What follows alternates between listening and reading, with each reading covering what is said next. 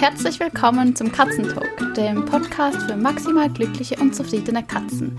Ich bin Chris. Als Katzentrainerin helfe ich Katzeneltern, ihre Samtpfoten geistig und körperlich auszulasten.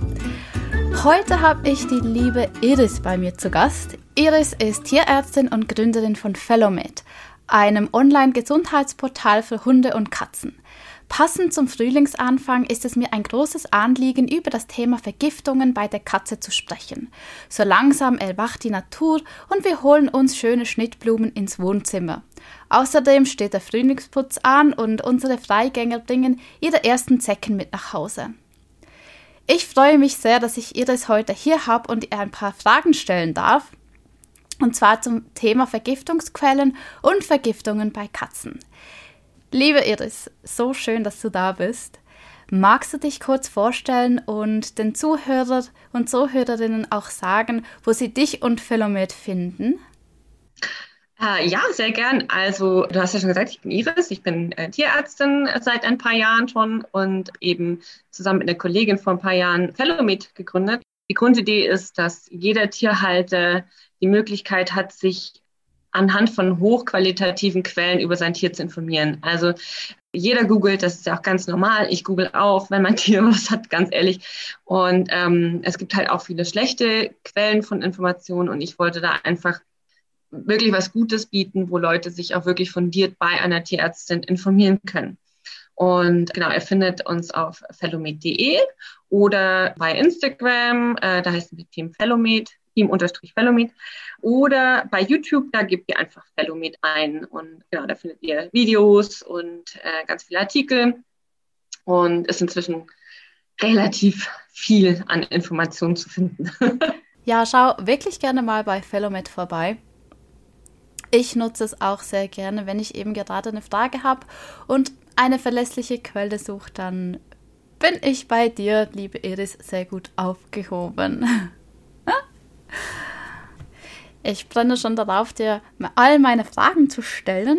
Ich habe ja ein bisschen recherchiert und mich auf unser Gespräch vorbereitet. Und was ich dich als erstes fragen möchte, ist, welche sind denn die häufigsten Vergiftungen bei Katzen? Das ist eine sehr gute Frage und ich kann sie dir nicht 100% beantworten. Ähm, da gibt es keine so richtig gute Statistik von deutschen Katzen, aber es gibt so ein paar Klassiker, die auch mir am Herzen liegen, dass alle Katzenhalter eigentlich darüber Bescheid wissen, dass äh, eine der häufigsten oder vielleicht sogar die häufigste sind Lilien. Aber wie du schon gerade angesprochen hast, mit dem Frühjahrsputz, Reinigungsmittel, gerade jetzt in Zeiten von Corona, können ein Problem sein. Dann beim Zeckenschutz kann es wirklich zu tödlichen Vergiftungen kommen, wenn man nicht genau weiß, was man macht. Dann der Klassiker Rattengift. Da gibt es zwei verschiedene Varianten. Das ist auch ganz spannend. Auch immer natürlich ganz beliebt sind verschiedene Medikamente, wenn man es gut meint und die Katze schnell mit irgendwas versorgen will, zum Beispiel Schmerzmittel. Und was, was jetzt schon wieder so ein bisschen aufhört, aber trotzdem ganz wichtig ist, Frostschutzmittel. Genau, also das sind so relativ häufige Geschichten. Es gibt natürlich noch mehr, aber das sind so eigentlich die Klasse, Klassiker, würde ich sagen. Bei den Lilien reicht es schon, wenn ich die einfach als Schnittblumen bei mir zu Hause habe? Genau, also Linien ist eben so brutal, weil es so wahnsinnig, wahnsinnig giftig ist. Also mein Mann, wenn der mir Blumen nach Hause bringt, der in den Lilien drin sind, dann müssen die leider direkt in die Tonne gehen. Da weißt du eigentlich schon Bescheid. Aber Lilien, wir sprechen da von Lilien und Taglilien, also die Gattung Lilium und Hemerocallis, die sind so giftig, dass es schon reicht, wenn eure Katze an den Blütenständern oder wie heißen denn die Blütenstempeln vorbeistreift mit dem Fell, Pollen am Fell hat und das dann abschlägt reicht schon für eine tödliche Vergiftung oder aus der Blumenvase trinkt, aus, in der diese Lilien stehen. Also es ist ganz, ganz enorm, wie giftig sind wie giftig die sind. Ähm, und die führen eben zu einem akuten Nierenversagen. Das heißt, innerhalb von ein paar Stunden kann es da schon zu einem, zum Tod der Katze kommen, wenn man da nicht handelt. Und ähm, ja, selbst wenn die Katze schnell behandelt wird, kann sie eben eine chronische Niereninsuffizienz davontragen. Ja, deswegen, das ist was richtig, richtig Übles. Deswegen keine Lilien für Katzen, nirgends. Also auch nicht irgendwie auf ein hohes Brett stellen oder so, wo sie theoretisch nicht hinkommen, weil eben doch Blütenpollen runterfallen könnten. Und halt auch Blattteile, alles, einfach alles ist giftig. Die einzige Ausnahme sind Inka-Lilien. Die sehen sehr, sehr ähnlich aus, wie zum Beispiel Taglilien, sind aber komplett ungiftig. Ähm, die sind also erlaubt, das weiß man man, die bringt er mit. aber sonst eben die typischen weißen Lilien und so, die sind ähm, ganz, ganz, ganz pfui. Wow, das ist eine wahnsinnig wichtige Information und auch für mich, wenn ich mit ja, meinem Kater nach draußen gehe. Mhm. Wir halten eigentlich immer ein bisschen Abstand von allen ja. Blumen, aber schnüffelt hat einfach wahnsinnig gerne, es dann so schön duftet. Ja, ja. Mm. Nee, da auf jeden Fall äh, fernhalten. Ähm, definitiv, weil es kann auch, also selbst wenn man es dann rechtzeitig bemerkt, also so typische Anzeichen sind jetzt zum Beispiel, dass sie sehr stark speicheln, erbrechen, dann ganz viel und oft pinkeln. Und im Verlauf dann fressen sie nicht mehr und setzen dann fast gar kein oder gar kein Urin mehr ab. Das ist einfach eine Folge des Nierenversagens. Wenn man es früh bemerkt und zum Tierarzt geht, dann kann man da schon noch ein bisschen was machen. Allerdings idealerweise macht man tatsächlich eine Dialyse, also so wie man es aus der Humanmedizin kennt. Und das haben A nicht alle Kliniken, also ähm, das sind nur die größten. Und ist auch sehr teuer, also nicht ideal. Eine zweite Frage, die ich mir oft stelle, und zwar, wenn ich den Boden feucht aufnehme, ist es problematisch, wenn ich da Putzmittel reinpacke, gerade jetzt beim Frühlingsputz, wenn ich da so richtig alles schuppen möchte? Ja, also sagen wir mal so, ähm, die meisten normalen Seifen, Neutralseife oder sowas, sind für unsere Katzen und Hunde eigentlich nicht so das Problem. Klar, wenn die jetzt eine größere Menge davon aufnehmen, dann haben die Magen-Darm-Probleme oder wenn die das in die Augen bekommen, dann kann es auch ähm, zum Beispiel die Hornhaut im Auge angreifen. Es gibt allerdings auch ein paar Mittel, die man definitiv nicht verwenden sollte, wenn man Katzen oder Hunde hat. Ähm, aber primär sind Katzen das Problem. Und zwar sind es vor allem Mittel, die damit werben, dass sie desinfizierend sind oder antibakteriell wirken. Klassiker zum Beispiel Sagrotan. Oder ja, was ist es denn noch? Nicht, dass es hier irgendwie Probleme gibt wegen Markennennung. FIS, Kraft und Hygiene antibakteriell oder den Denk mit Hygiene als Zweckreiniger. Also alles, was man sich denkt, oh, hm, Corona und so, ich, ich mache mal lieber was Antibakterielles rein. Weil die enthalten teilweise Benzalkoniumchlorid. Da kann man also drauf achten, ob das draufsteht. Das muss allerdings, glaube ich, nicht immer draufstehen. Weil da sind unsere Tiere einfach sehr empfindlich und das kann zu Verätzungen auf der Haut oder auf der Schleimhaut oder auch in den Augen kommen und eben Geschwüre machen. Also zum Beispiel die Katze läuft über eine frisch gereinigte Fläche, wie du es gerade beschrieben hast. Dann, wie Katzen es so machen, putzt sie sich und dann gelangt dieses Mittel eben in den Mund. Es ist auch auf der Haut an den Pfotenballen und vielleicht kommt es sogar noch in die Augen. Und dann kann es eben ja meistens nach ein paar Stunden dazu kommen, dass die Katze massiv speichelt. Und wenn man dann in den Mund reinschaut, dann sieht man da schon diese fiesen Geschwüre, also so richtige, ähm, ja, wie Wunden. Ähm, die Katzen wollen verständlicherweise nicht mehr fressen, sind manchmal auch so ein bisschen teilnahmslos.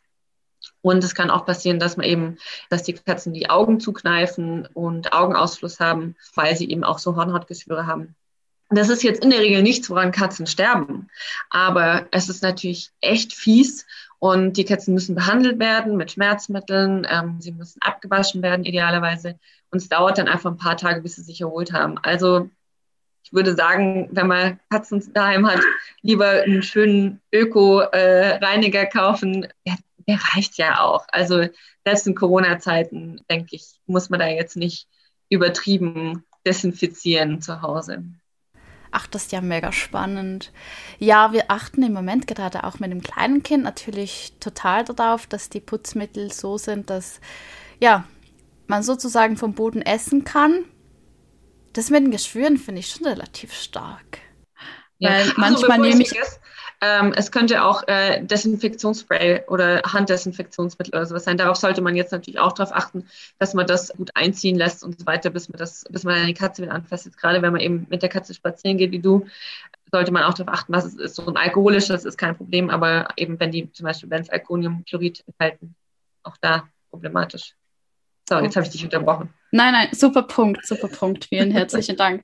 Weil ich ich trainiere ja Katzen im Katzenheim und wenn ich nach Hause komme, mhm. dann desinfiziere ich komplett meine Hände, ich wechsle meine Kleidung und alles. Mhm. Und ja, ich achte auch immer schön, dass das wirklich alles eingezogen ist, bevor ich dann Louis anfasse, weil meistens riecht das noch ein bisschen nach den anderen Katzen und dann möchte dann auch meine Hände abschlecken. ähm, und dann habe ich eine Frage für dich betreffend Zeckenschutzmittel, weil ich gehe ja mhm. mit Louis nach draußen und bei uns hat es auch relativ viele Zecken und halt auch solche, die mhm. diverse Krankheiten übertragen. Das heißt, Zeckenschutz ist für uns schon Thema. Mhm. Ich höre halt einfach immer wieder, dass das bei Katzen böse enden kann. Also ähm, ja, Zeckenschutz ist so ein Thema wie Trockenfutter da kommen sich die Katzenanhänger gerne irgendwie oder gehen sich gerne an die Gurgel. Ähm, ich bin auch ein Freund von Zeckenschutz. Meiner Meinung nach sind das primär Anekdoten, dass da wirklich mal was Blödes passiert und oft ist auch kein Zusammenhang herstellbar, wenn man näher hinschaut. Ich würde es auf jeden Fall machen, weil einfach das Risiko für Krankheiten, die von Zecken übertragen werden, deutlich höher ist als das Risiko, dass bei einem Zeckenschutzmittel was passiert. Ich behandle Kleidi gegen Zecken, gerade natürlich jetzt erst recht, wenn Kinder im Haushalt sind, ist Entwurmung und Zeckenschutz Pflicht. Problematisch wird es, wenn Mittel ins Spiel kommen, die man halt zu Hause rumliegen hat, vielleicht vom Hund oder wenn man vielleicht, ähm, ich weiß nicht, wie das zum Beispiel auch in der Schweiz ist, wenn man im, im Tierbedarfsladen Mittel kauft und nicht so genau hinschaut, weil es gibt einen Wirkstoff oder es gibt die sogenannten Pyrethroide, also wie zum Beispiel Permetrin oder Deltametrin. Ähm, das ist ein Mittel oder das sind Mittel, die beim Hund total oft eingesetzt werden und auch gut vertragen werden, aber bei Katzen hochgiftig sind. Da reichen schon kleine Mengen wirklich für heftigste lebensgefährliche Vergiftungen. Wenn ihr also zum Beispiel beim Hund einen Advantix Spot-On oder ein X-Spot oder Vectra 3D oder auch ein Scalibur-Halsband verwendet, dann sind da eben solche Pyrethroide drin. Und wenn jetzt eure Katze zum Beispiel mit dem Hund kuschelt oder nur im gleichen Körbchen liegt, in dem vorher die Katze drin war, äh, in dem vorher der Hund drin war, dann kann es schon reichen, dass die eben beim Putzen oder einfach über die Haut genug Gift aufnehmen, dass sie wirklich schwerste Vergiftungen bekommen. Das äußert sich zum Beispiel, ähm, das beginnt so nach ein paar Stunden bis 24 Stunden, dass die Muskelzuckung bekommen, dass die Krampfanfälle haben, dass sie komisch laufen, ähm, sie speicheln, die haben dann oft so ganz geweitete Pupillen äh, und natürlich auch das klassische Erbrechen oder Atemnot. Hm. Und ja, wenn, wenn man da eben dann nicht handelt oder frühzeitig handelt, dann kann es eben sehr schnell auch tödlich enden. Deswegen nichts nehmen, was man einfach noch so vom, vom vielleicht verstorbenen Hund oder sowas zu Hause rumliegen hat. Immer nur Sachen nehmen, die auch wirklich für die Katze zugelassen sind oder die euch der Tierarzt gegeben hat für die Katze. Der wird dann auch wissen, was er macht. Und wenn ihr eben einen Hund und eine Katze habt, dann solltet ihr beim Hund eben auch sehr genau darauf achten, was gebt ihr. Ähm, also am besten vom Tierarzt beraten lassen, weil ähm, ja, sonst kann es eben übel enden. Wow, da würde man gar nicht so daran denken, weil das Bändchen zum Beispiel, das haben ja mhm. die Hunde ja tagtäglich Ja, an. genau. Ja, das ist auch so ein bisschen das Problem, wenn man es eben zum Beispiel äh, in, im Zoofachhandel oder sowas kauft, dass da eben dann keiner drauf achtet, hat man eben noch zusätzlich eine Katze oder so. Und das sind wirklich Vergiftungen, die häufig sind. Also es war, ich habe vorhin nochmal nachgeschaut, ähm, es war, glaube ich, von 2005 bis 2011 wurde diese Wirkstoffgruppe für den normalen Handel freigegeben. Also du konntest dann eben im Fressnapf oder äh, bei Zuplus oder so konntest du für deinen Hund äh, Spot-ons mit diesen Sachen kaufen. Und dann hat man gemerkt, dass die Vergiftungsfälle massiv äh, in die Höhe geschossen sind bei Katzen. Also da gab es plötzlich ganz viele Todesfälle. Und ähm, dann ist man wieder zurückgerudert und hat das tatsächlich wieder ähm, nur für den Verkauf beim Tierarzt zugelassen, einfach um die Katzen zu schützen. Ja schon genau darauf achten. Ja, da braucht es wirklich eine Aufklärung dazu. Ja. ja. Super, super wichtiger Punkt. Ja. Noch eine Frage, die mich beschäftigt. Also wenn ich mit Louis draußen bin, dann passiert es halt auch, dass er mal eine tote Maus findet oder vielleicht auch eine tote Ratte und da, da, weiß man nie so genau, an was sie auch gestorben sind. Man hört ja auch über Vergiftungen durch Rattengift mhm. und ich kann mich noch erinnern, dass du einen guten Artikel dazu geschrieben hast, wo sogar eine der Leserinnen konnte das Leben ihrer Katze mit diesem Artikel retten, weil sie das Gift zuordnen konnte. Ja, das war ein sehr, eine sehr schöne Mail, über die ich mich damals extrem gefreut habe. Ja, tatsächlich äh, hatte die eben diesen Artikel gelesen und äh, wusste dann, was das Problem sein könnte und konnte ihre Katze dann tatsächlich retten. Also die wäre sonst eingeschläfert worden und sie hat dann gemeint, hey, könnte das nicht eben dieses Rattengift sein? Und dann konnten die die Katze retten. Das war wirklich ganz wunderschön. Ähm, ja, also Rattengift, genau. Rattengift ist so die klassische Vergiftung, an die man denkt. Und zwar mit klassisch, ich nenne es jetzt mal klassischem Rattengift. Da gibt es nämlich zwei verschiedene Sorten. Was wir gerade geredet haben, da kommen wir gleich zu, das ist die Alpha-Chloralose, die ist ein bisschen speziell, aber das klassische Rattengift ist eben, das hemmt die Blutgerinnung und die Ratten, wenn sie das eben aufnehmen, dann verbluten die innerlich. Und das Gleiche passiert eben auch, wenn Hunde oder Katzen dieses Rattengift aufnehmen. Der Wirkeintritt ist so ein bisschen verzögert, damit die Ratten eben nicht direkt neben dem Futter sterben. Das wäre ja nicht Sinn der Sache, weil dann fressen es die anderen nicht mehr. Also meistens so nach 24 bis 72 Stunden. Das ist auch bei unseren Haustieren so. Und die Tiere bekommen dann eben, ja, Blutgerinnung funktioniert nicht mehr. Das heißt, sie kriegen Blutung in der Haut, also blaue Flecken sozusagen, aber eben auch in den inneren Organen. Das heißt, die haben dann blutigen Urin, Blut im Stuhl, ähm, die bluten in die Lunge oder in die Bauchhöhle. Das heißt, ja, eben man sieht, man sieht einerseits Blut in den Ausscheidungen an der Haut, aber eben auch sowas wie Atemnot oder so einen dicken Bauch. Ähm, bei Katzen eben ist es seltener, dass sie wirklich das Rattengift fressen, sondern es kann tatsächlich passieren, wenn die eine frisch veränderte Ratte fressen, dass die sich mit eben diesem Rattengift vergiften. Ähm, gefühlt, das Gefährlichere aktuell ist dieses andere Rattengift, die Alpha-Chloralose, weil sie noch ziemlich unbekannt ist. Also auch viele Tierärzte kennen diese Vergiftungen nicht so wirklich. Ich habe auch erst letztes Jahr davon erfahren und war schockiert, es ist nämlich so, dass diese Alpha-Chloralose ein Gift ist, was, wenn die Mäuse das fressen, dann werden die bewusstlos und sie erfrieren. Das heißt, das ist ein Gift, das vor allem in der kalten Jahreszeit, so bei unter 15 Grad ungefähr eingesetzt wird und ähm, dann eben sehr effektiv ist. Und ja, auch wenn die Katze das frisst, dann erfriert die eben. Und das Problem ist, dass schon eine vergiftete Maus reicht, dass die Katze potenziell stirbt. Und das Problem ist natürlich, das ist jetzt nichts, was sie zu Hause frisst und dann da zusammenbricht, sondern in der Regel sind es halt Freigänger, die dann irgendwo unterwegs sind, die Maus fressen und dann irgendwo zusammenbrechen und bewusstlos werden und dann sterben und dann eventuell nur noch tot aufgefunden werden. Das heißt, ich vermute, dass es eine sehr, sehr hohe Dunkelziffer gibt an Fällen, wo Katzen daran sterben oder fälschlich eingeschläfert werden, weil die Symptome sind relativ dramatisch. Also ähm, die haben oft richtig Krampfanfälle oder Zittern, die sind bewusstlos oder sogar im Koma, sie haben eine Untertemperatur, also unter 38 Grad und leiden teilweise noch unter Atemnot. Und wenn jetzt so eine Katze zum Tierarzt kommt mit diesen Symptomen, mit Krampfanfällen, bewusstlos, ähm, Atemnot, dann geht man vielleicht davon aus, oh je, das ist jetzt was ganz, ganz Schlimmes. Und die Katze wird eingeschläfert was dramatisch ist, weil eigentlich ist diese Vergiftung, so blöd sie ist, relativ gut behandelbar. Also wenn man weiß und dran denkt, ah, hm, okay, bei diesen Symptomen, bewusstlos, Krampfanfälle, Atemnot, Untertemperatur, wenn man da dann dran denkt, ach, das könnte jetzt die Alpha-Chloralose sein, dann kann man die Katze eben durch Warmhalten und so weiter eigentlich retten. Genau, also das ist so ein, bisschen so ein Herzensthema von mir, dieses Rattengift, genau. Ja. Wow, und da kann man ja auch nicht wirklich was dagegen tun, weil steht nicht in meiner Macht, wo meine Katze jetzt genau Absolut. hinläuft und vielleicht dieses Gift erwischt. Ja, das ist, das ist wirklich richtig blöd. Also ich meine, wenn an der Leine da hast du natürlich noch ein bisschen die Kontrolle. Also ich hatte auch mal die Situation, dass mein Kater Kleid das erste Mal in seinem Leben fast eine, eine Maus gefangen hätte.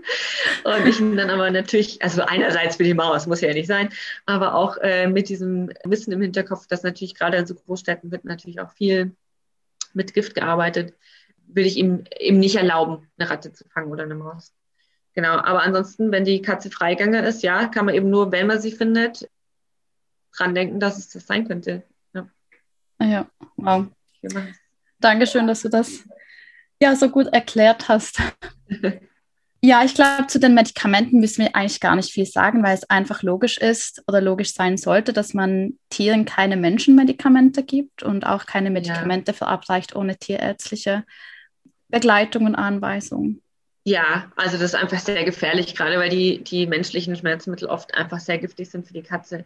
Und selbst wenn, also angenommen, ihr habt jetzt, eure Katze war, weiß ich nicht, war krank und ihr habt noch Metacam zu Hause zum Beispiel, was ja so ein klassisches Katzenmedikament ist, oder Novalgin, dann bin ich da sehr vorsichtig. Ich würde das jetzt ungerne ohne Rücksprache mit dem Tierarzt einsetzen, weil ihr auch verschleiern könnt, wenn sich der Zustand eurer Katze verschlechtert. Also klar, wenn die jetzt, keine Ahnung, sie ist in eine Biene getreten, ja, ihr wisst genau, wieso die Katze Schmerzen hat, dann könnte man da vielleicht drüber reden. Aber wenn sie jetzt zum Beispiel lahmt, würde ich das nicht machen, weil ihr würdet ja, die Katze denkt dann vielleicht, ach, jetzt tut es ja gar nicht mehr weh und springt dann auf den Kratzbaum. Und wenn dann vielleicht vorher schon was im Argen war, dann wird es dadurch ja nicht besser. Also würde ich de definitiv davon abraten, ohne Rücksprache. Ja, sehr wichtiger Punkt. Ich würde auch noch ganz gerne kurz auf das Frostschutzmittel eingehen. Ähm, mhm. Also die kalte Jahreszeit ist ja hoffentlich bald zu Ende. Mhm. Aber für nächstes Jahr, ich finde, das ist immer was, woran man nicht so ganz denkt. Und zwar, damit wir nicht auf Eis laufen und vor allem auch unsere Autos gut fahren können, auf den Straßen wird oft gesalzen oder eben auch Frostschutzmittel benutzt. Ich handhabe es so, dass ich, wenn ich mit Louis nach Hause komme, ihm die Pfötchen mit einem nassen hm, Tuch abwische. Ja, Reicht das? Also es ist definitiv sinnvoll für das Salz, weil das ist natürlich ziemlich aggressiv für die Pfoten. Was das Frostschutzmittel angeht, da haben wir natürlich ein bisschen eine andere Problematik. Also das wird, wie du sagst, ja in Autos eingesetzt. Das heißt, gerade bei so kleinen Pfützen an Garagen oder in Garagen oder aber auch, äh, es gibt doch bei Parkplätzen solche Kipppfosten. Da wird es manchmal in das Loch reingeschüttet, damit es nicht zufriert. So, das heißt, ich würde meine Katze, wenn ich es halt unter Kontrolle habe, übrigens auch natürlich beim Hund, würde ich nicht aus Pfützen trinken lassen. Das kannst du machen. Also natürlich hilft es auch, wenn er da durchgelaufen wäre und du würdest von der Pfote entfernen, schlägst du natürlich zwei Fliegen mit einer Klappe, wenn du die Pfoten mit einem, mit einem Lappen abwischt. Die Frage ist, ob es nicht vorher schon abgeschleckt Ich weiß nicht, ob er sich halt draußen putzt, aber eigentlich ja nicht, sondern das machen ja Katzen eigentlich nicht. Nein, keine Zeit. ja, nee, dann, also es ist auf jeden Fall eine super Idee, weil das, klar, es liegt natürlich in ihrer Natur, dass sie es eh putzen, aber das Zeug schmeckt halt eh noch süß oh. und ist halt sehr beliebt und ja, führt eben auch zu einem ziemlich üblen Nierenversagen, ähm, so eine Vergiftung. Und da reichen halt schon wirklich ein paar Milliliter für eine tödliche Vergiftung. Deswegen sehr sinnvoll, da die Pfoten dann abzuwischen und eben nicht draußen aus Pfützen trinken zu lassen. Ja. Okay, weißt du übrigens, was das Gegengift bei Frostschutzmittel ist? Das ist nur so ein interessanter Fakt. Nein. Alkohol, Ethanol. Echt? Ja, purer Alkohol. Witzig, also ne? dann wird es zu der Katze Ethanol geben. Ja, ja, also natürlich, wir nehmen jetzt nicht den Wodka vom, vom Imbiss um die Ecke, aber tatsächlich werden diese Tiere betrunken gemacht. Ja. Oh, ja. Weil es quasi dann, ja, ist jetzt, müssen wir jetzt nicht ins Detail gehen, aber ist so ein nice to know. Ach, das ist ja cool Fun Fact. Ja, genau. Ach, super. Ja, also schon gut zu wissen, dass es ein Gegenmittel gibt. Ja, ja. Das ist toll. Und dann, ja. Ähm, ja. vielleicht besser beim Tierarzt machen lassen als zu Hause. Äh, äh, definitiv. Das war jetzt nicht so gemeint, dass ihr jetzt euren Katzen oder Hunden zu Hause den Wodka einflößen sollt, sondern es gehört natürlich in Tierarzthand. Nein, aber super. Danke. Coole Info. Ja, du hast ja jetzt bei den verschiedenen Vergiftungsarten schon ein bisschen angesprochen, wie denn die Katze darauf reagiert, also welche Symptome sie zeigt. Gibt es so generell ein Schema, wo man ka ka sagen kann, das zeigt eine Katze, wenn sie potenziell eine mhm. Vergiftung hat? Ja, also hm, das ist so ein bisschen schwierig, weil es natürlich auf die Vergiftung ankommt und was macht eben dieses Gift im Körper. Ähm, ich würde sagen, immer wenn ihr relativ plötzlich unerklärliche oder, oder auch starke Symptome habt. Klassisch wäre Erbrechen und Durchfall. Das ist natürlich so, das, was einem als erstes einfällt, was aber auch natürlich sehr unspezifisch ist. Vermehrtes Speicheln, auch sowas. Mhm. Dann äh, so Benommenheit, wenn sie beim Laufen Probleme haben, so hin und her schwanken, wenn sie zittern, wenn sie natürlich Krampfanfälle haben oder wenn sie irgendwie gelähmt sind. Das sind so typische Zeichen. Was sie auch acht, darauf achten können, sind die Pupillen. Ähm, bei manchen Vergiftungen sind die Augen, äh, es ist schwarz im Auge, sehr, sehr weit oder auch ganz, ganz eng. Also so richtig, dass es das ganze Auge ausfüllt oder nur so Stecknadelkopf groß ist. Das wäre auch so ein, so ein Hinweis, dass da was sein könnte. Oder auch Atemprobleme. Also das sind so sagen wir mal, die klassischen Symptome. Und natürlich, wenn ihr, sagen wir mal, ihr, ihr seht, da liegt eine angefressene Pflanze oder eine halb aufgefressene oder eine Ratte oder sowas natürlich auch. Aber ja, meistens hat man sowas ja natürlich nicht. Ja, super spannend. Was mache ich denn, wenn ich das Gefühl habe, dass meine Katze vergiftet mm. wurde oder sich vergiftet hat? Ja, der Klassiker natürlich erstmal ruhig bleiben. Ne? Das sagt sich so leicht, aber es ist ja schon passiert. Also ihr könnt jetzt äh, das gibt nicht mehr, ihr könnt es nicht mehr ungeschehen machen. Also erstmal ruhig bleiben, keine Panik. Fangt nicht an, selber irgendwie rumzumachen mit irgendwelchen Hausmitteln wie Aktivkohle oder so. Oder ähm, gerade wenn man auf den amerikanischen Seiten liest, dann gibt es ja so Tipps, wie man die Katze zum Erbrechen bringen kann. Fangt damit nicht an. Ihr verliert damit nur Zeit das ist vielleicht, wenn ihr wirklich am Ende der Welt wohnt und der nächste Jahr zwei Stunden entfernt ist, dann kann man drüber nachdenken. Aber in aller Regel pusht nicht selber rum.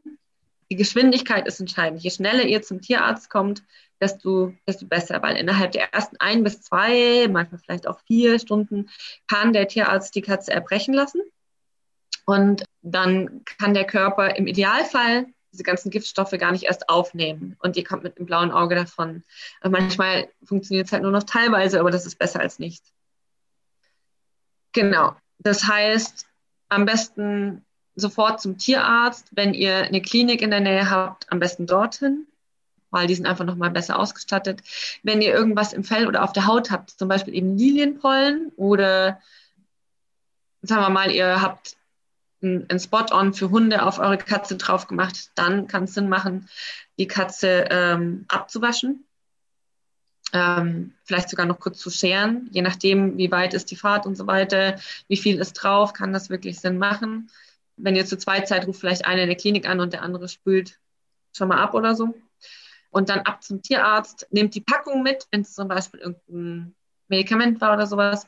Oder wenn sie an irgendeiner Pflanze gefressen habt und ihr wisst nicht genau, was es ist, macht ein Foto, dann kann das schon mal helfen. Zum Thema Aktivkohle, weil manche eben darauf schwören, zu Hause schon mal Aktivkohle zu verwenden, muss man sich bewusst sein, wie viel Aktivkohle ihr in die Katze reinschieben musstet. Ich habe das gestern mal ausgerechnet. Bei einer 5 Kilogramm Katze müsstet ihr mindestens vier, mindestens vier so handelsübliche Kohletabletten in die Katze reinbringen viel Spaß dabei, weil das sind ja keine kleinen Aspirin-großen Dinger, sondern das sind ja, das sind ja schon ganz schöne Dinge. Ähm, das funktioniert nicht. Also das ist was, was in der Regel in der Klinik passieren muss. Das ist ein Ding der Unmöglichkeit. Ja, eigentlich schon. Also das ist homöopathisch, was man sonst in die Katze reinbekommt. Ja. Oh, wow. Also eigentlich gibt es nur eins ab zum Tierarzt. Ab zum Tierarzt, ja. Wie ist es, wenn es Sonntag äh, Nacht ist und du hast vielleicht keine Tierklinik bei dir irgendwo in der Nähe? Gibt es da auch eine Möglichkeit, sich da zu suchen? Also, also wenn ihr, wenn ihr nicht so genau wisst, ist das jetzt eine Vergiftung, ist das was, ne, oder hat die Katze nur Magen-Darm oder was ist los? Was ihr natürlich machen könnt, ist vorher einmal anrufen. Ähm, wenn euer Tierarzt kein, keine Notfallnummer hat oder gerade belegt ist oder so, könnte man sich vielleicht behelfen mit Telemedizin. Da gibt es ja inzwischen doch einige. Dann gibt es, also meiner Meinung nach, in Deutschland kein, keine Tiernotfall-Hotline, was sowas angeht. Kann bei so einer humanmedizinischen Vergiftungshotline versuchen. Manchmal hat man Glück, was ich so gehört habe.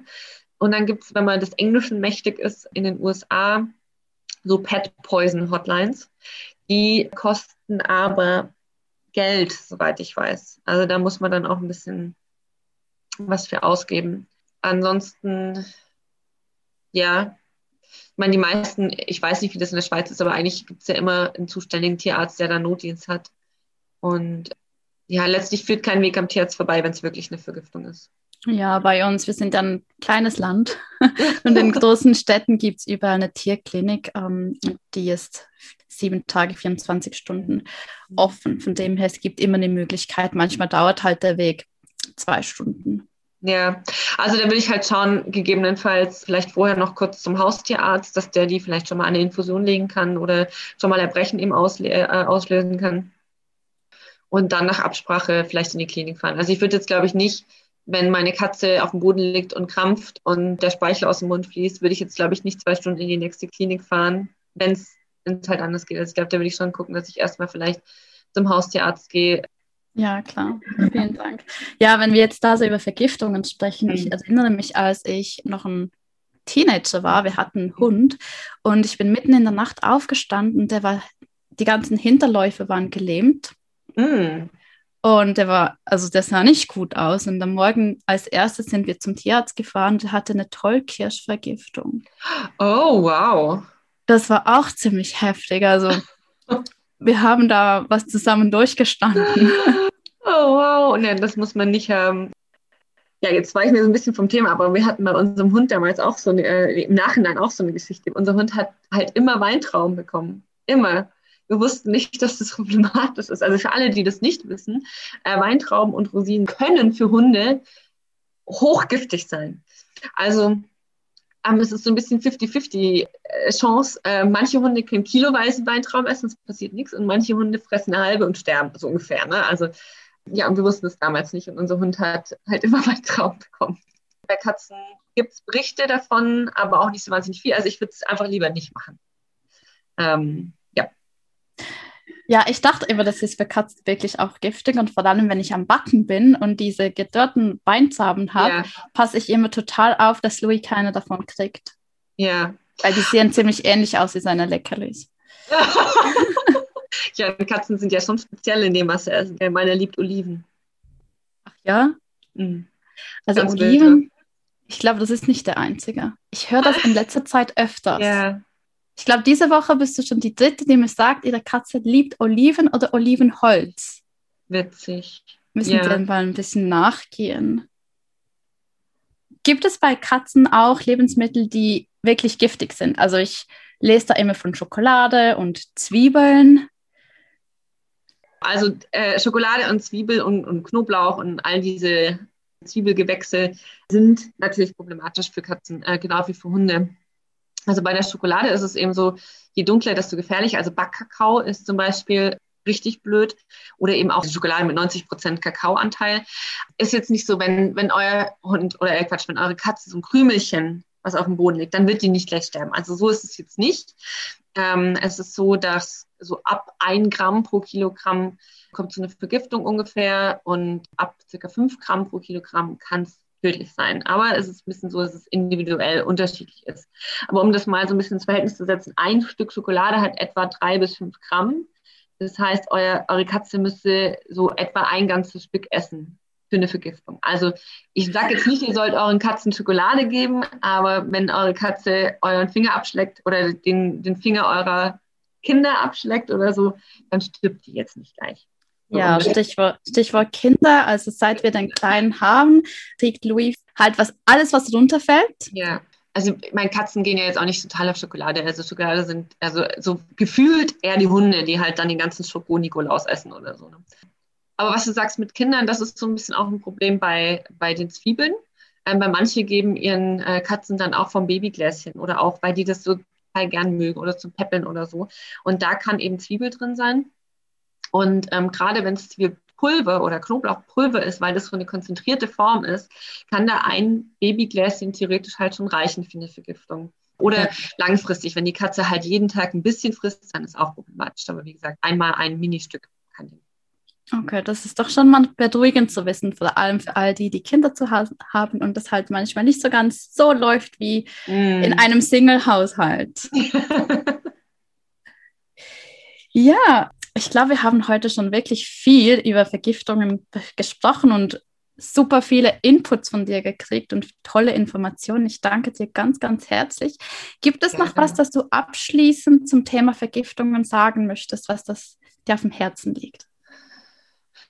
Ja, grundsätzlich aufpassen, lieber einmal zu viel nachschauen, gerade was zu Pflanzen äh, angeht wenn ihr die irgendwo hinstellt, lieber einmal gucken. Zum Beispiel Eukalyptus oder Bogenhanf, was ja so Trenddinger sind gerade, die können problematisch sein. Jetzt auch nicht so liliengiftig, aber halt schon unangenehm. Und ja, im Zweifel außer Reichweite von Katzen halten. Alles gut verschließen und ähm, aufpassen. Genau. Sehr schön. Und sonst gibt es ja auch noch Kindersicherungen. Die sind auch katzensicher. Wenn du so einen Räuber hast, der überall hochklettert, dann bin ich verwöhnt. Unsere macht keinen Blödsinn, schmeißt nichts runter, runter, frisst nichts an. Da kann ich eben auch meinen Bogenhanf wirklich hinstellen. Da passiert nichts. Aber es gibt ja schon andere Modelle, ne? Ja, also wir sind da auch ganz glücklich dabei. Er frisst wirklich nichts außer sein Katzengras. Mhm. jetzt mit dem Kind gehen wir sowieso kein Risiko ein. Da sind ganz mm. viele Pflanzen weg. Mm. Ja, also die überleben halt einfach auch nicht bei uns im Moment. das ist unser Thema. Kaktus gestorben vorgestern. Ja. Ähm, da kommt jetzt eine schöne Schale Katzengras hin. Ähm, Sehr gut. Dekoriert auch jedes, jedes Wohnzimmer wunderbar. Katzengras ist wunderschön. Ich liebe den Anblick von Katzengras. Ja, und wir haben so einen schönen großen Pott und mhm. lang gewachsen. Ja, jetzt weichen wir schon wieder vom Thema ab. ich glaube, wir lassen das heute mal so stehen und ich möchte nochmal ja, danke sagen, dass du hier warst. Ja, und. Äh, sehr gerne, hat mich sehr gefreut, dass wir hier ein bisschen, das ist ja auch so ein Herzensthema von mir, Vergiftung. Also, hat mich gefreut, dass du mich eingeladen hast. Herzlichen Dank, Iris. Gerne. Ich hoffe, dieses Interview war für dich genauso spannend wie für mich und du kannst das eine oder andere daraus mitnehmen.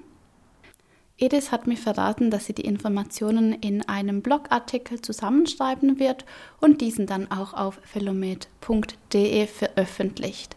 Natürlich findest du alle Links zu Iris und ihren Social Media Profilen in den Show Notes. Ja, und wenn du Lust hast, mehr über Katzen oder Katzenbeschäftigung zu erfahren, dann lade ich dich ganz herzlich ein, mich auf Instagram zu begleiten. Und zwar findest du mich unter adclicker.cat.